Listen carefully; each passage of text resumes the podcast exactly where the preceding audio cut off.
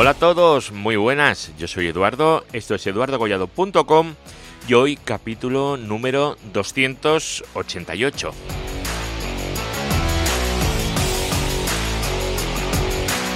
Hoy vamos a tener un capítulo sobre el control de congestión en TCP. Algo que, voy a ser sincero, a mí no se me ha ocurrido, ¿eh? A mí no se me ha ocurrido hablar de esto, la verdad es que no.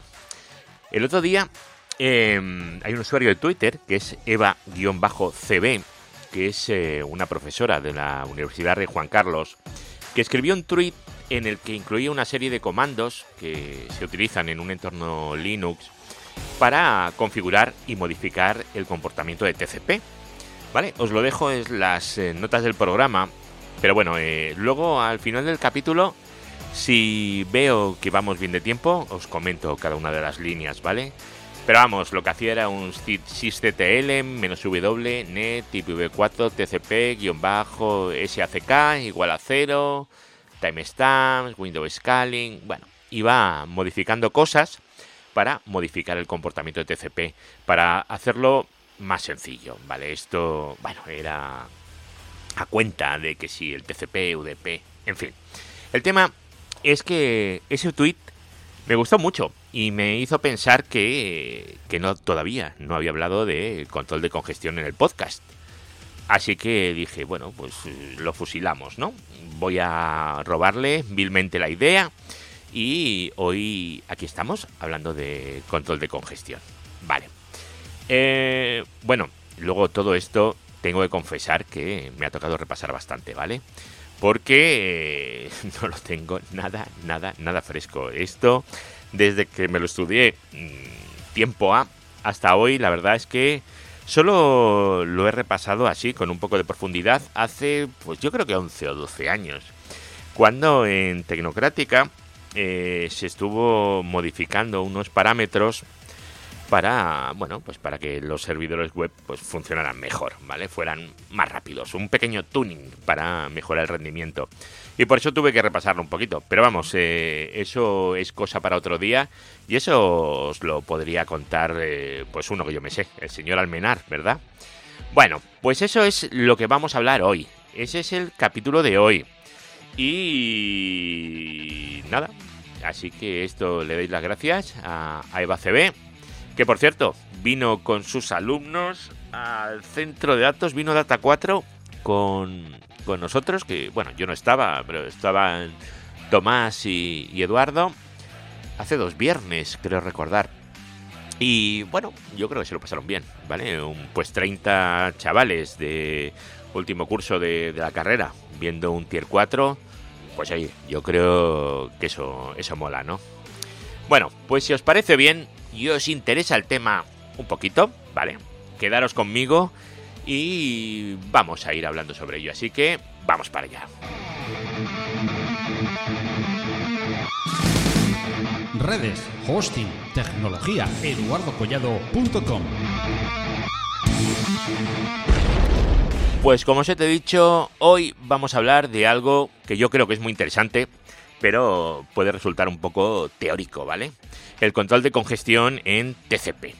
Imaginad que esto es como un sistema que se encarga de regular cuántos datos se pueden enviar por la red sin que nos confirmen que han llegado bien. ¿Vale? El objetivo principal de esto es evitar que la red se sature. Lo que puede pasar si enviamos un montón de datos en muy poco tiempo y la red pues no es capaz de manejarlos de forma eficiente. Esto pasa, ¿vale? Y esto es súper importante para que la red funcione de forma óptima y estable.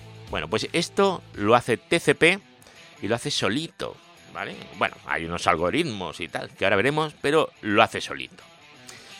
Luego, em, esto se puede complicar cuando los nodos de la red, esos cacharros que se llaman router y switches, os suenan, ¿verdad? se saturan de datos. Esto puede hacer que todo vaya más lento y aumentar las posibilidades de que se pierdan paquetes. Por eso, el control de congestión va a intentar mantener un equilibrio en la red, ajustando de forma dinámica la cantidad de datos que se envían según cómo esté la red en ese momento. Para conseguir esto, pues usan pues una serie de algoritmos y mecanismos que, bueno, se encargan de detectar, prevenir y reaccionar eh, a los primeros signos de que la red se esté saturando, ¿vale? O sea, la red, yo siempre lo digo que las redes son una cosa viva, pues es viva y respiran, ¿vale? Y esto, pues el control de congestión en TCP, pues es eh, extremadamente importante para esto.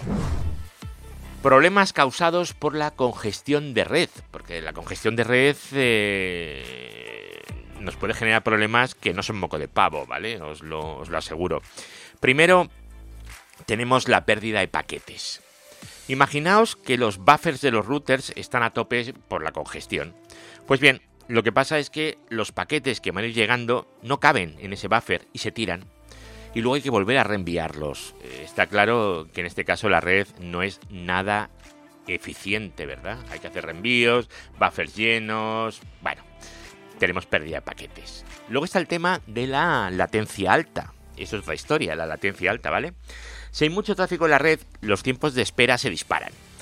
Eh, esto es un rollo, sobre todo para cosas que necesitan funcionar a tiempo real, como las llamadas de voz sobre IP, o bueno, más sencillo, cuando estéis jugando a un juego online, no, no podéis disparar cuando yo os ha llegado la bala, del contrario, ¿no? Pues esto es otro problema que tenemos, la latencia alta. Luego tenemos otro problemilla, ¿vale? Que son las eh, fluctuaciones de, de throughput, el rendimiento. Si el rendimiento de la red va a saltos, es decir, va bien, va mal, va bien, va mal, bueno, es posible que tengáis congestiones. Congestiones que van y vienen. Y esto, la verdad es que eh, complica mucho planificar la capacidad y la calidad del servicio que se ofrece. Y por último, y no menos importante, hay una cosa que se llama la injusticia de la asignación de recursos. Eh, si no hay un buen control de congestión, algunos flujos de datos se van a quedar con todo el ancho de banda y otros se van a quedar cortos.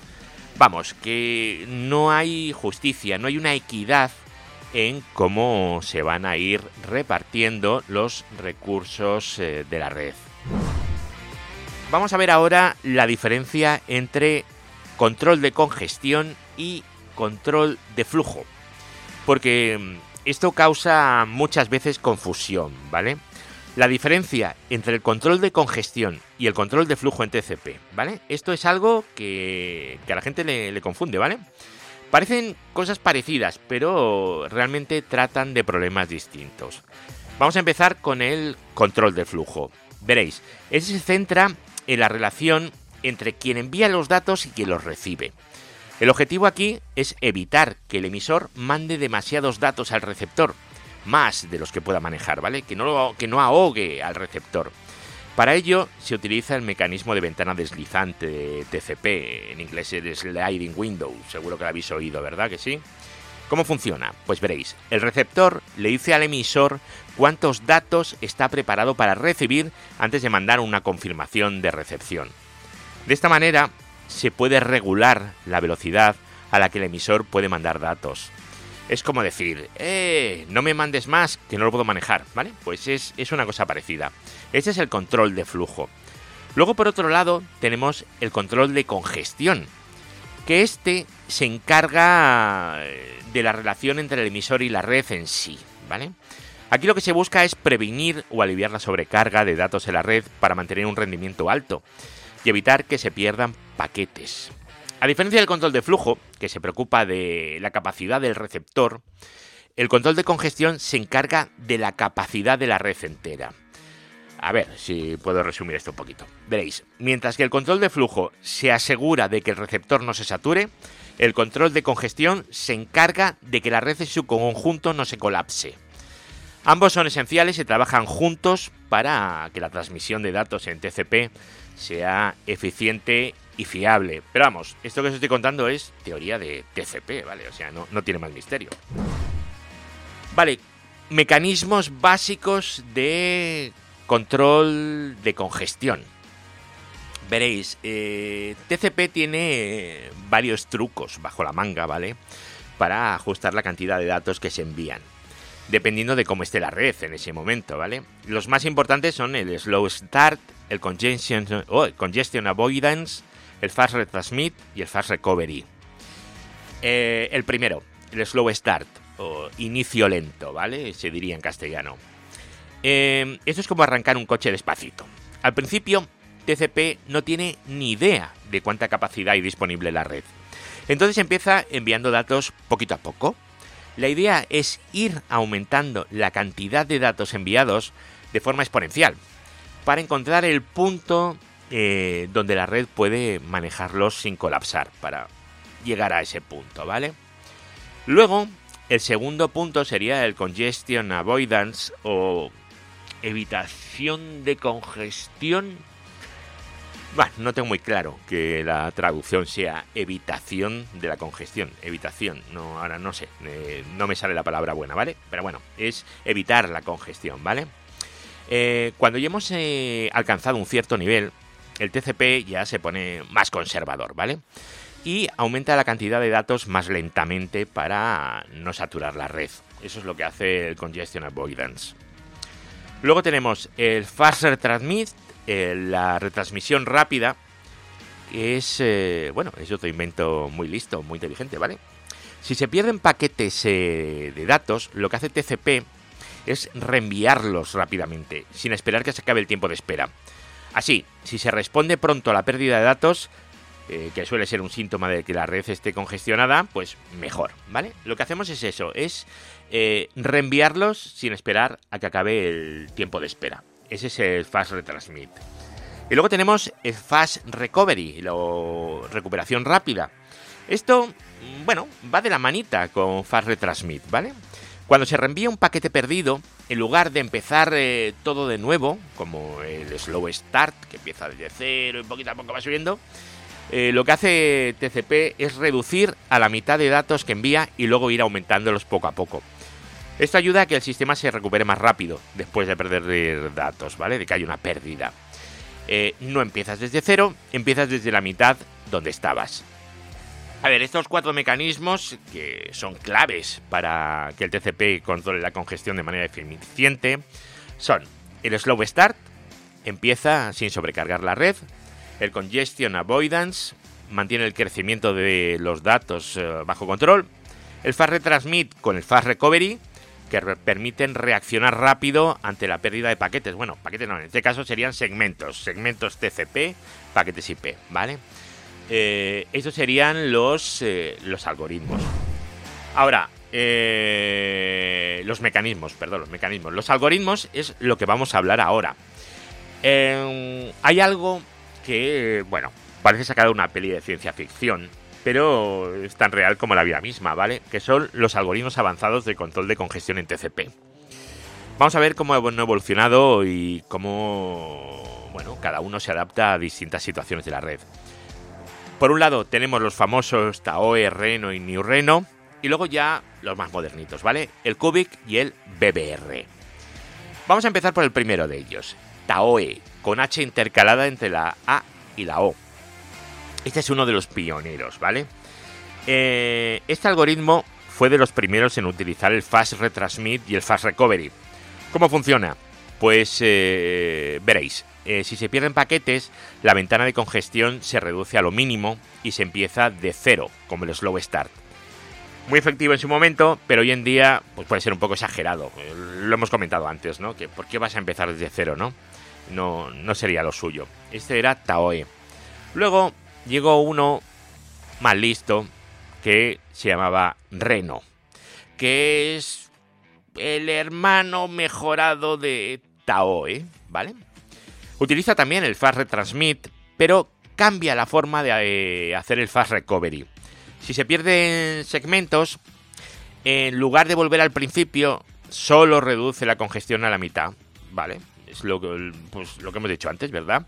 Esto hace que la recuperación sea más rápida porque no tienes que empezar desde cero.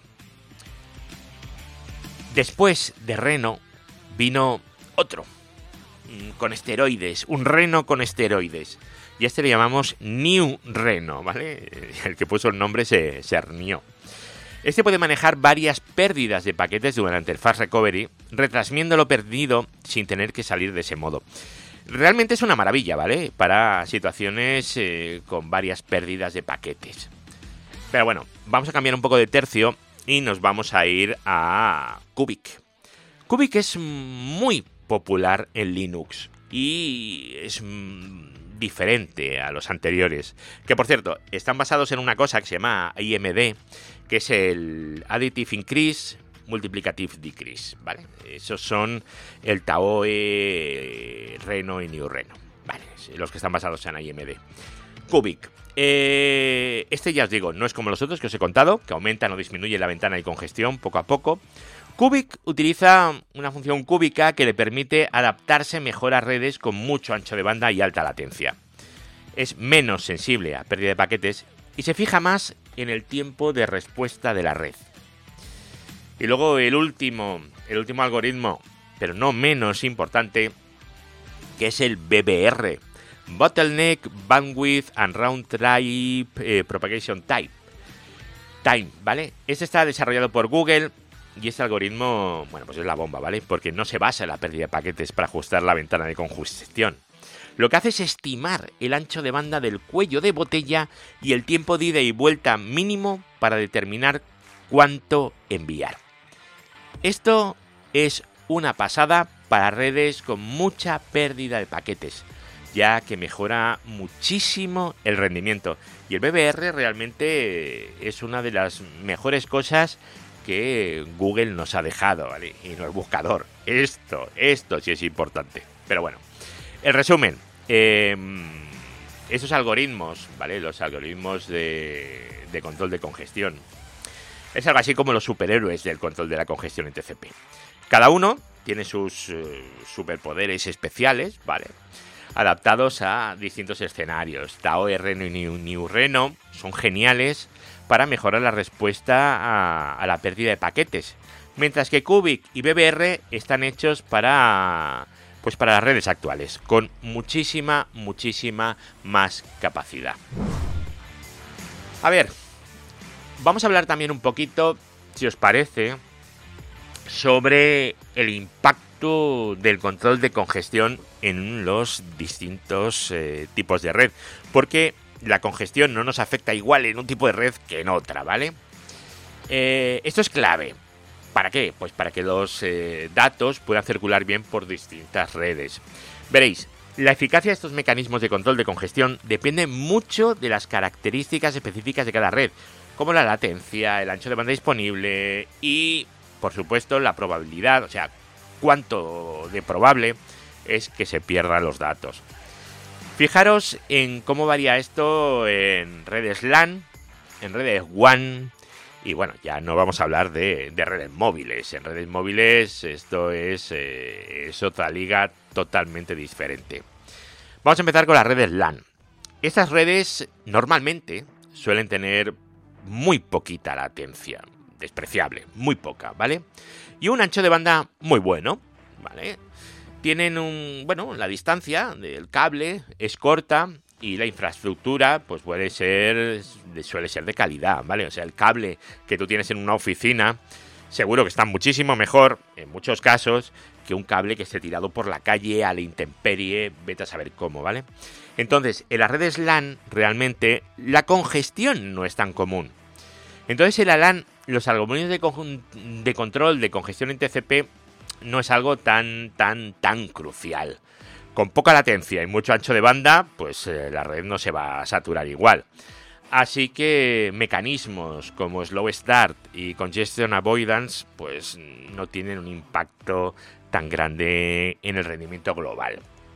Pero, pero, pero, por otro lado, tenemos las redes WAN, esto ya es otra historia, ¿verdad? Es la otra cara de la moneda. Porque tiene más latencia y un ancho de banda más variable. Además, cubren distancias más largas y pueden tener enlaces con capacidades de ancho de banda muy diferentes. Es decir, no todo el camino tiene por qué ser igual y constante. Pues tiene uno más ancho de banda, otro con menos, otro con más, otro con menos, ¿vale? Y bueno, eso es importante tener en cuenta. Aquí los algoritmos de control de congestión son vitales, ¿vale? Para mantener la red estable y eficiente. La variabilidad en la latencia y el ancho de banda hace que sea eh, bueno, es esencial ajustar bien la tasa de envío de datos para evitar eh, sobrecargas en los enlaces. Así que mecanismos como Fast Retransmit o Fast Recovery son claves para responder rápido a la congestión y mantener el flujo constante de datos. Y luego están las redes móviles. Esto es otra liga, esto ya es otra galaxia, ¿vale? Es un mundo aparte. Eh, estos tienen problemas únicos, ¿vale? Debido a, primero, a su naturaleza inalámbrica, eso, eso es importante, ¿vale? Hay mucha variabilidad en la calidad de la señal. Eh, los cambios en las condiciones de red son frecuentes y las tasas de error pues, son más altas. Además, los usuarios eh, cambian entre distintos tipos de redes. Es como el hacer un Hanover entre 4G y Wi-Fi, ¿vale? Lo que puede causar fluctuaciones importantes en el rendimiento y la disponibilidad de la red. La latencia, además, puede variar muchísimo. Y la pérdida de paquetes es de lo más común y normal del mundo. Y todo eso lo que puede es confundir a los algoritmos de control de congestión, que puede interpretarlo como señales de congestión de red, cuando simplemente ha cambiado de medio, ¿vale? Por así decirlo. Para manejar esto, hay, bueno, variantes eh, específicas para entornos móviles. Por ejemplo, tendríamos el TCP Vegas, que usa medidas de retardo para controlar la congestión, y, o el TCP Westwood, que ajusta el tamaño de la ventana de congestión según el ancho de banda disponible. Estas variantes mejoran cómo TCP interpreta la pérdida de paquetes y los cambios de la latencia. También hay esfuerzos para mejorar la capacidad de TCP y bueno, para manejar los cambios en la conectividad y, movilidad, como son el multipath TCP, que permite pues usar múltiples rutas para enviar y recibir datos. Esto aumenta la robustez y la eficiencia en entornos móviles. Esto, esto es la solución, ¿vale? Os diría yo. En conclusión, de esta parte que acabamos de ver, el control de congestión en TCP varía mucho según el tipo de red y adaptarse a esas diferencias es eh, clave, fundamental, esencial para mantener las redes eh, funcionando sin problemas.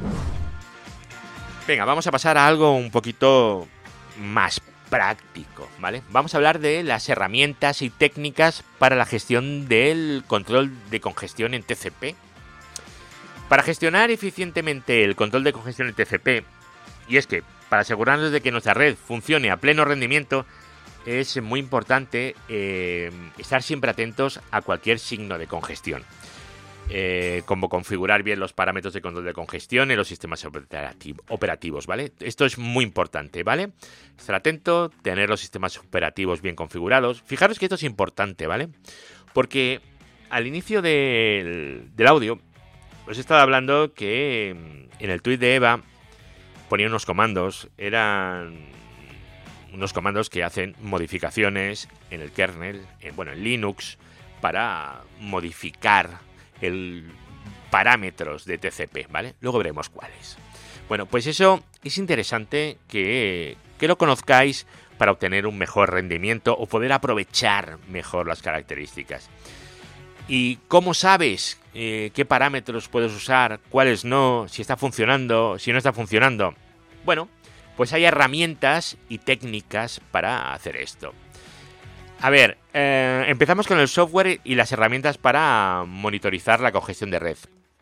Hay una muy conocida, que seguro que todos usáis, que es el maravilloso Wireshark.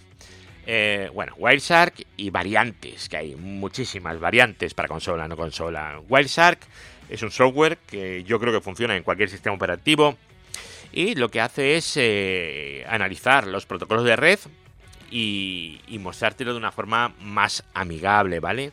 Esto permite a los administradores capturar y examinar paquetes de datos en tiempo real. Además, te lo muestra en tiempo real, es una pasada, ¿eh? Es ideal para identificar patrones de congestión, como retransmisiones frecuentes o cambios en la ventana de congestión. Esto lo puedes ir viendo.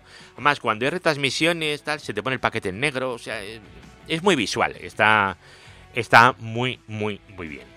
Luego también tenemos otra cosa que ya es otro rollo diferente, ¿vale? Que es el NetFlow o el SFlow, de ese de sample, ¿vale? De, muestreo.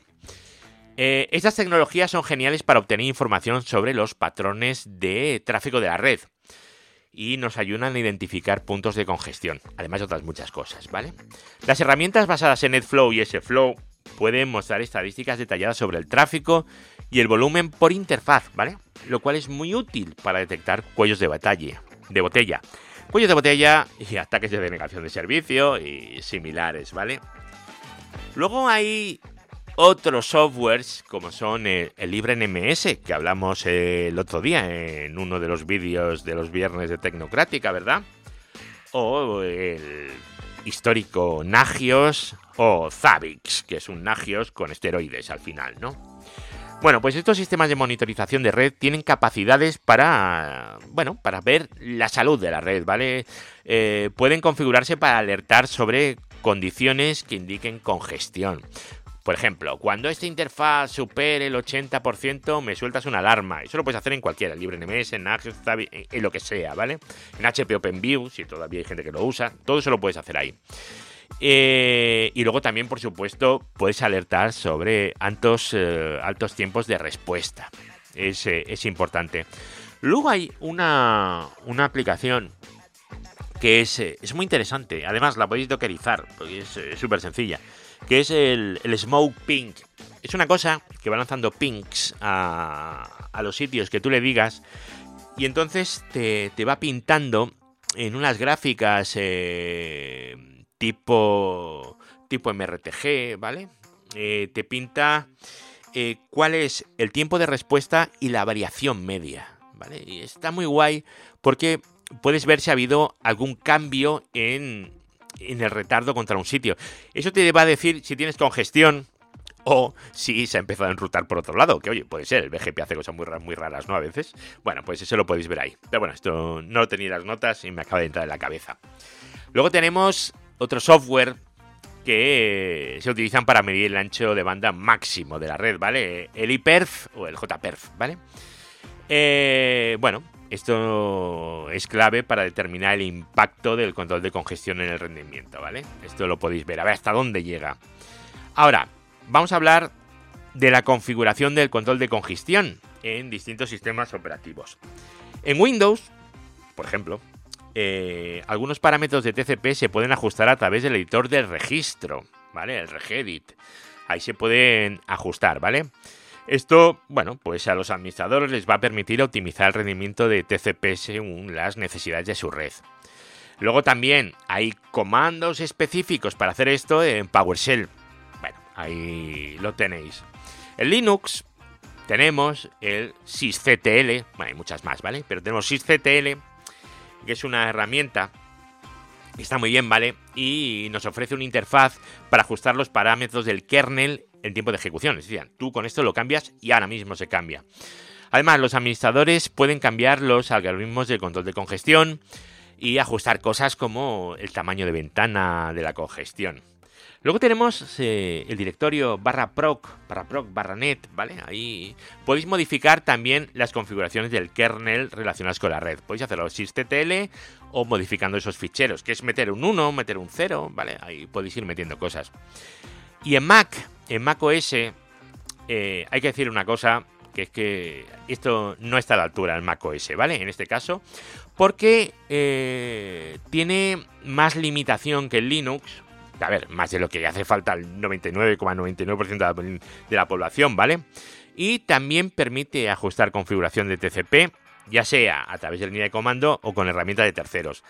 Está, está bien, ¿vale? No tiene tantas opciones como en el kernel Linux, pero bueno, oye, puedes hacer bastantes cosas y más de lo que necesitas realmente. Además, un Mac es para un PC, o sea, para UDI, para un PC, para una estación de trabajo, o sea, no necesitas que responda mmm, como un servidor Linux, por ejemplo, que va a estar proporcionando servicios. En resumen, para la gestión efectiva del control de congestión en TCP, es esencial combinar, por un lado, herramientas de monitorización con técnicas de configuración eh, adecuadas, ¿vale? O sea, tú configuras el servidor y lo monitorizas a ver que eso esté yendo bien, ¿vale? Esto va a permitir a los administradores de red identificar y responder a la congestión, optimizando así el rendimiento de la red y asegurando una entrega de datos eficiente y fiable. Eh, ¿Casos de estudio? Venga, vamos a por casos de estudio y aplicaciones prácticas. Vamos a echar un vistazo a algunos casos de estudio donde ese control ha sido crucial y ejemplos prácticos de cómo ajustar y aplicar eh, TCP, cómo esto puede mejorar muchísimo el rendimiento de, la red, ¿vale? Vamos a ver. Vamos a empezar con las redes de datos corporativas.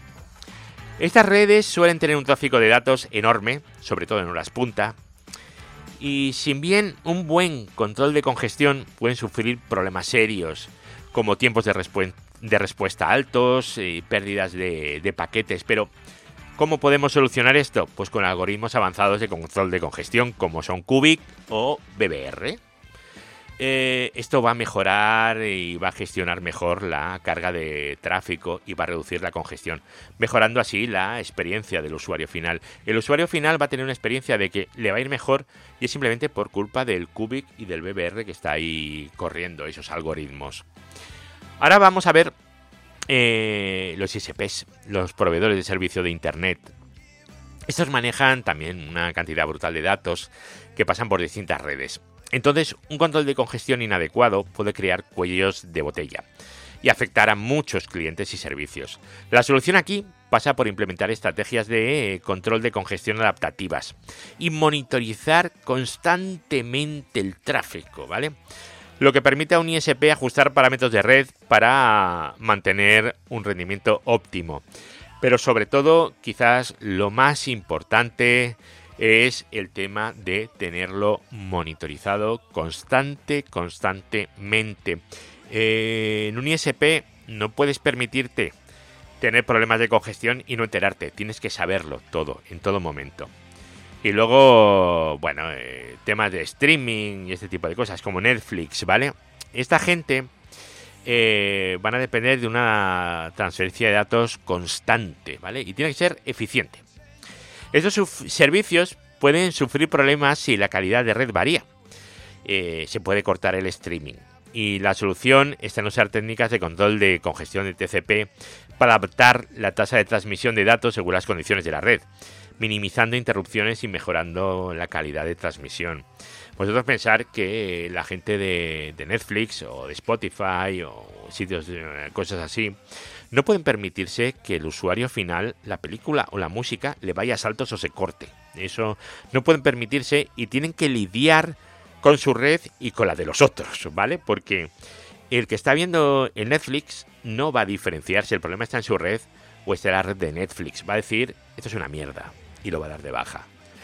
Entonces tienen que lidiar con ese tipo de cosas y tienen que ajustar las tasas de transmisión de TCP. Por suerte, TCP es extremo extremo, ¿vale? Bueno, eh, y luego también en centros de datos, donde, bueno, aquí hay solicitudes masivas, ¿vale? Aquí ajustar el, el, temas de TCP, como la ventana de congestión y aplicar algoritmos de control de congestión, es crucial, pero no es que sea crucial, es que hay que personalizarlos. Nosotros en Tecnocrática tenemos muchas cosas personalizadas para este entorno, ¿vale? Esto va a resultar en un uso más eficiente de la capacidad de la red. Va a hacer que se reduzca la latencia en aplicaciones y que la red esté disponible eh, mejor, ¿vale? Que funcione mejor.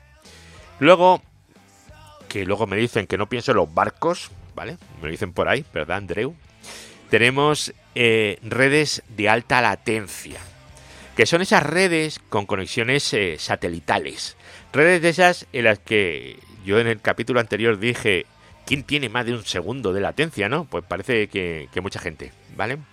Pues si tú estás en un barco con conexiones satelitales, ajustar el TCP teniendo en cuenta un tiempo de ida y vuelta más largo puede mejorar mucho el rendimiento, ¿vale? Esto hay que tenerlo en cuenta. Y en entornos móviles también, donde la calidad de la congestión se cambia rápidamente, pues ya os he dicho, el TCP Vegas o Westwood que están diseñadas para mejorar eh, estas fluctuaciones.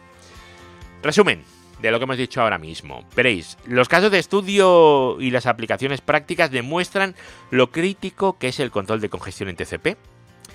Eh, bueno, y os he contado una variedad distinta de, entornos de red, ¿no? Había varios distintos, desde redes corporativas hasta ISP servicios de streaming, y pasando pues por las conexiones satelitales en un barco en medio del Atlántico, por ejemplo.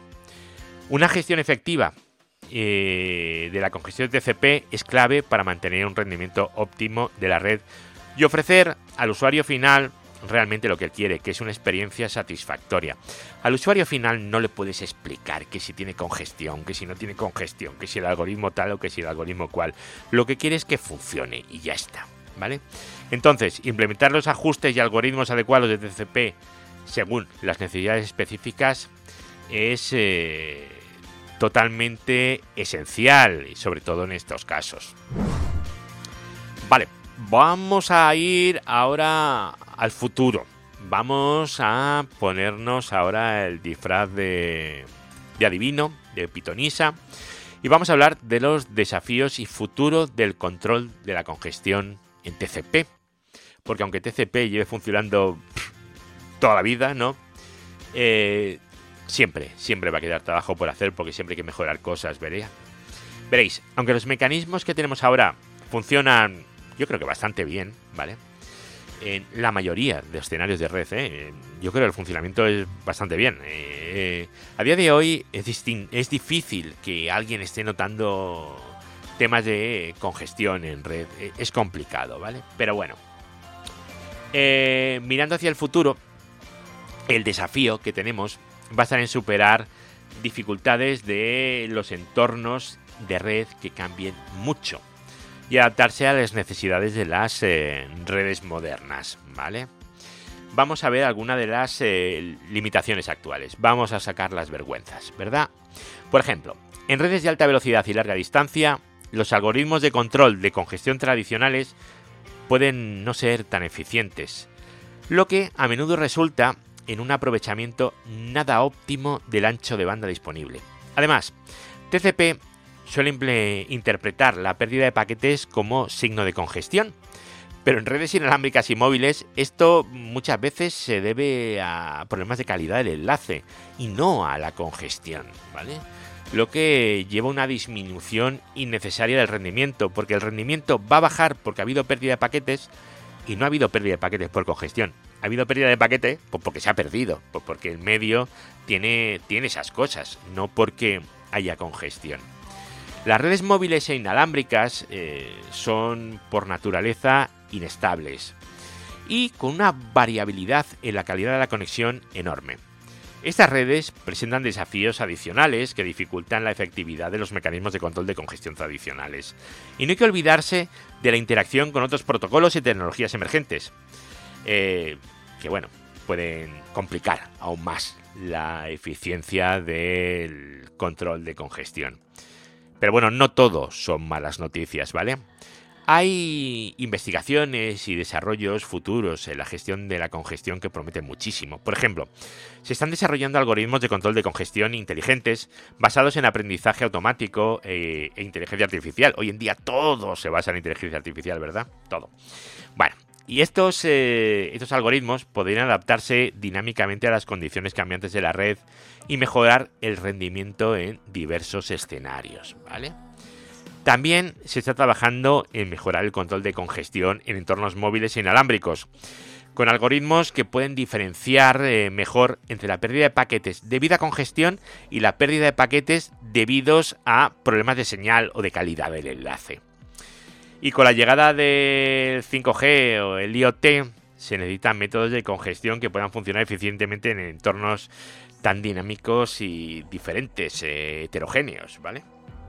Luego, mm, una cosita que a mí me gusta mucho, ¿vale? El multipath TCP que permite que las conexiones TCP eh, utilicen múltiples rutas para enviar y recibir datos. Es otro área en el que se está explorando para mejorar la robustez y la eficiencia de TCP, especialmente en dispositivos móviles y en redes con múltiples interfaces. Y se está investigando el control de congestión basado en retroalimentación de la red. lo que va a permitir ajustes más, más precisos y oportunos en el tamaño de la ventana de congestión, un tuning mejor. Es decir, el futuro del control de congestión de TCP apunta hacia mayor inteligencia, adaptabilidad y eficiencia. El objetivo es satisfacer las necesidades de la red que son cada vez más rápidas, complejas y diversas. Ese es nuestro objetivo. Bueno, al inicio del audio os he dicho que os iba a comentar el tuit de Eva. Venga, pues vamos para allá, ¿vale? El tuit de Eva, que tenéis en las notas del programa el enlace para ir ahí, ¿vale? Em, tiene varias líneas. Una, dos, tres, cuatro, cinco y seis líneas, que son las que nos interesan, ¿no? sysctl espacio menos w net.ipv4.tcp-sack igual 0. Esto, si nunca habéis utilizado sysctl, seguramente nos diga absolutamente nada, ¿vale? Tenemos tres de sysctl, luego tenemos un eco 4096, 8192, 8192, que lo mete en Proxys, Net, IPv4, TCP, RMM, ¿vale? Lo mete ahí. Cuando tú le haces un eco y lo rediriges a un fichero, eh, lo que estás haciendo es meter esta cadena exacta en ese fichero. Porque en Linux eh, puedes modificar con sysctl o hay otras cosas que puedes modificar metiéndolo directamente en un, en un fichero, ¿vale? Luego tiene un ifconfig th0 mtu 1040. Esto es bastante fácil de entender, ¿no? Y luego hay una herramienta aquí usa que es eh, el TC, ¿vale? El Traffic Control. Eh, QDisk, bueno, ahora vamos a ir viéndolo, ¿vale? La secuencia de comandos que Eva nos muestra, estos seis que os acabo de decir, incluye una serie de comandos que ajustan varios parámetros del kernel relacionados con el protocolo TCP, ¿vale? Y la configuración de la interfaz de red cuando habla de la Ethernet 0. Estos comandos eh, afectan cómo se maneja el tráfico de red en el sistema. Vamos a, vamos a verlos uno a uno. Primera línea, sysctl espacio menos v espacio net.ipv4.tcp-sack igual 0. sysctl es la herramienta utilizada para modificar los valores del kernel en tiempo de ejecución. ¿Vale? Todos los sysctl hacen esto. Menos W significa bright. Escríbelo ahí, ¿vale? Y ahora vamos a las eh, variables, o sea, las variables, que es lo que nos interesa. Cuando Eva escribe net.ipv4 es de red, ipv 4 y ahora tcp-sack, eh, tcp selective acknowledgement, ¿vale? SACK. Eh, esto se refiere a la opción de acuse de recibo selectivo en TCP, ¿vale? Esta opción permite al receptor informar al emisor exactamente qué segmentos se han recibido con éxito, lo que permite retransmitir eficientemente solo los eh, segmentos perdidos. Pero Eva le ha puesto TCP SACK igual 0. Esto lo que hace es deshabilitar esta característica, lo simplifica. Esto puede ser útil en ciertos escenarios donde el Selective Acknowledgement puede no ser soportado o puede causar problemas, aunque generalmente es mejor mantenerlo, ¿vale? Pero para mejorar la recuperación de errores. Pero yo os digo, esto era en un contexto de vamos a hacer un UDP. Y entonces ella dijo, un UDP no, pero un TCP sencillo. Y entonces pues lo simplifica todo un montón, ¿vale? Entonces hace así, le quita el Selective eh, Acknowledgement. Vale, en la siguiente línea es un sysctl, "-w", net, IPv4, pone TCP timestamps y lo pone igual a cero. Bueno, pues el TCP timestamps, esta opción controla el uso de las eh, de los timestamps, de las eh, marcas de tiempo en los segmentos TCP. Las marcas de tiempo pueden ser utilizadas para calcular el tiempo de ida y vuelta de los paquetes, el RTT, y ayudar a protegerlo contra bueno, envoltorios de números de secuencia en conexiones de larga duración. Pero, ¿qué ha hecho aquí Eva? ¿Qué ha modificado? Ha puesto TCP timestamps igual 0. Esto lo que va a hacer es desactivar las marcas de tiempo en TCP. Simplifica más todavía. Esto podría ser útil en situaciones donde se sospecha que las marcas de tiempo están causando incompatibilidades o problemas de rendimiento. Si sospechas, lo quitas y ya está. Aunque, igual que antes, es buena idea mantenerlo, ¿vale? ¿Para, para qué? Pues para poder eh, estimar el, el RTT, ¿vale? Pero bueno, ella lo ha desactivado, el Selective Acknowledgement, y ha desactivado el Timestamps. Genial. Siguiente, Menos W, Net y 4 y ahora TCP-Window Scaling igual 0. TCP Window Scaling. Es una opción para habilitar el escalado de la ventana TCP. Esta característica permite el uso de ventanas de recepción más grandes, lo que bueno, es crucial para eh, mejorar el rendimiento en conexiones de alta velocidad con, alta latencia, ¿vale? Pero al establecerlo en cero, que es lo, que hay, escrito en el tweet, lo que se hace es desactivar el escalado de la ventana. Esto va a limitar el tamaño máximo de la ventana de recepción a 64K, o sea, 65.535 bytes lo que puede reducir significativamente el rendimiento en ciertos tipos de redes. Pero simplifica el protocolo, que es, la idea, es lo que se está buscando. Maravilloso, me encanta. Luego, tenemos otra cosa que es un poco distinta. Ahora ya hemos acabado con los eh, y ahora vamos a un eco y entre comillas 4096 espacio 8192 espacio 8192. Y esto redirigido con un mayor que, ya sabéis, a barra proc, barra sys, barra net, barra IPv4 y ahora barra tcp rmem. Este comando ajusta la cantidad de memoria que TCP utiliza para el buffer de recepción. Eh, los valores eh, que ha puesto aquí representan el mínimo, el por defecto y el máximo del buffer, ¿vale? En bytes. Es decir, el mínimo son 4096 bytes, el por defecto 8192 y el máximo 8192. Eh, establecer estos valores, pues bueno, pues es, puede ser útil para optimizar el uso de la memoria en función de las necesidades específicas de la red y el sistema. En este caso, se está configurando el tamaño predeterminado y el máximo a 8192. Esto es lo que es y no va a cambiar. Simplificación más, más simplificación todavía. Ahora, en la siguiente línea nos pone ifconfig eth0 mtu 1040. A ver, este comando yo creo que es bastante intuitivo, ¿no? Lo que hace es ajustar la, MTU, el Maximum Transmission Unit, a, de la Ethernet 0 a 1040 bytes. La MTU es el tamaño máximo de, de un paquete que puede ser transmitido a través de, una interfaz, sin segmentar, ¿vale? Reducir la MTU puede ser útil en redes con problemas de paquetes grandes o para reducir la fragmentación en redes con una MTU más pequeña. Eh, si le ponemos una MTU de 1040, todo soporta 1040, pues todo irá bien. Si el siguiente es más pequeño, pues cortaremos y no, ¿vale? Pero bueno, esto, bueno, pues también simplifica bastante. Y aquí llegamos ya al comando que viene aquí, que es el que te explota la cabeza, ¿vale? Que es el tc qdisk add dev eth0 root netem los 25%. TC, Traffic Control. Este es un es un comando bastante complicado de, utilizar, ¿vale? Eh, yo para hacer cualquier cosa con esto tengo que leer. O sea, esto que ha escrito aquí en Twitter y seguramente lo ha escrito así en un momentito, yo esto tendría que mirármelo muy muchísimo, ¿vale? O sea, no, no lo tengo, esto no lo tengo nada, nada, nada interiorizado. O sea, esto necesitaría yo un chuletón, pero enorme, vamos, para poderlo hacer.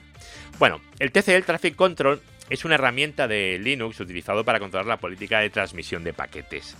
Este comando, en concreto, lo que hace es especificar eh, que va a añadir la disciplina de cola, le dice un QDISC, a la interfaz ETH0. Es decir, Transmission Control QDISC va a ser una cola el dispositivo Ethernet 0, ¿vale?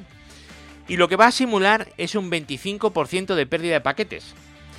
Esto se hace con fines de pruebas o simulaciones para entender cómo las aplicaciones o los protocolos responden a esas condiciones de red.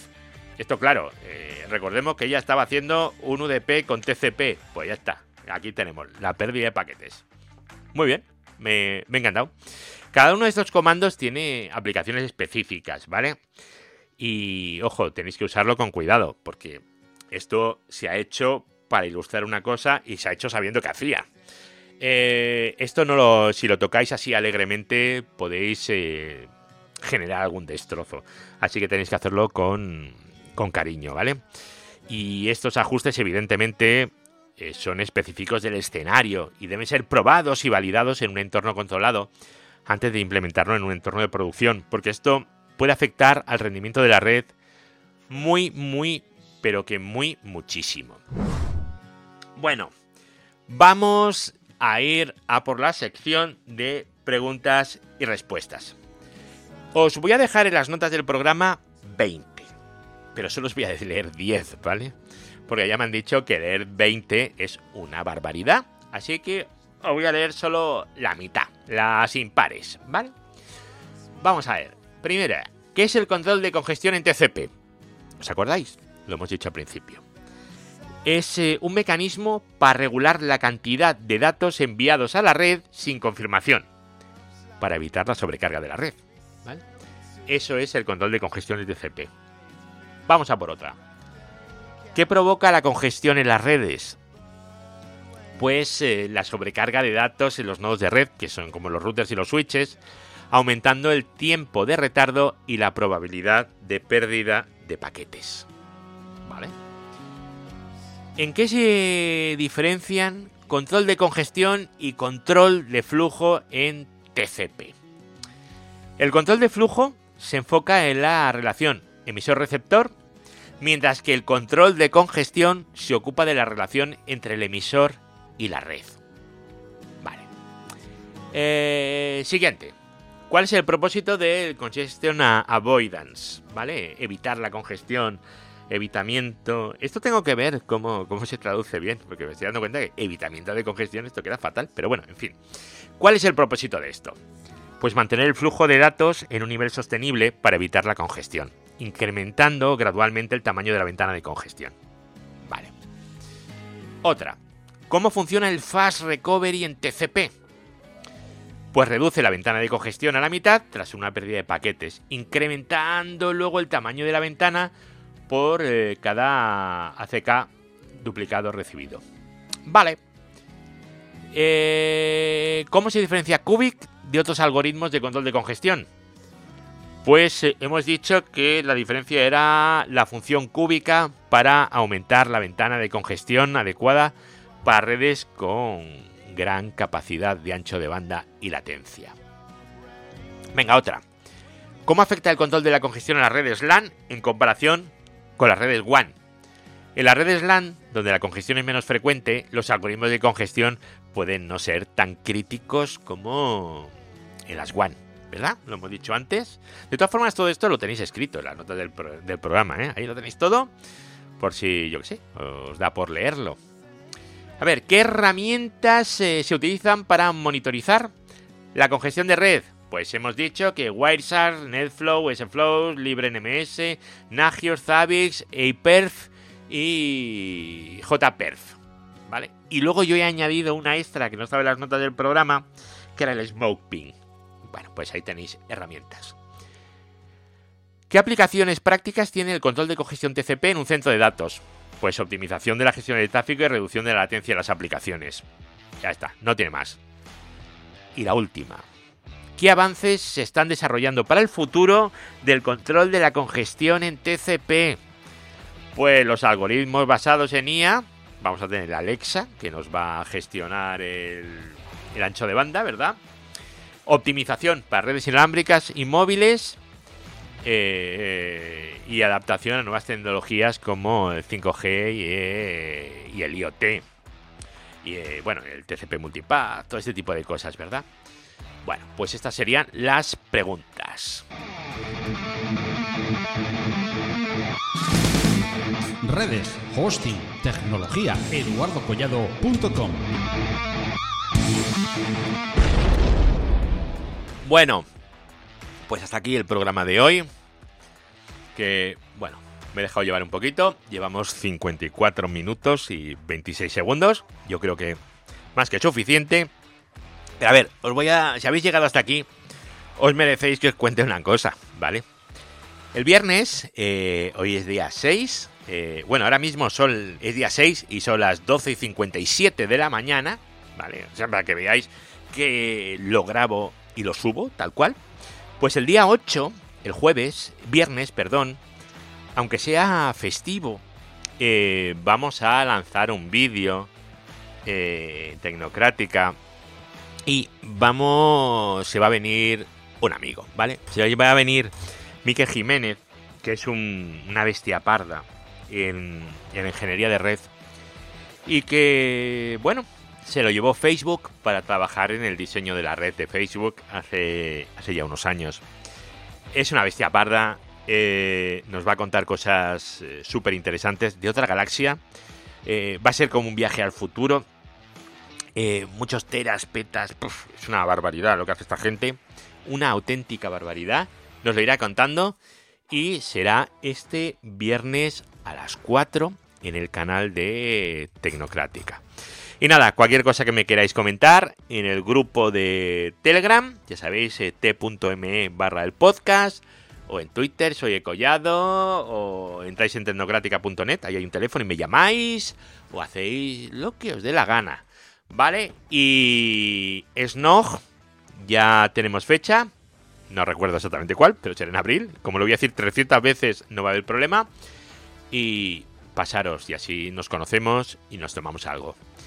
Bueno, pues muchísimas gracias por estar aquí y nos volvemos a escuchar a ver si la semana que viene le puedo robar a alguien la idea, como esta vez se lo he hecho a Eva, y puedo hacer algo porque estoy últimamente muy muy bajo de inventiva. Así que nada, venga, hasta luego, chao.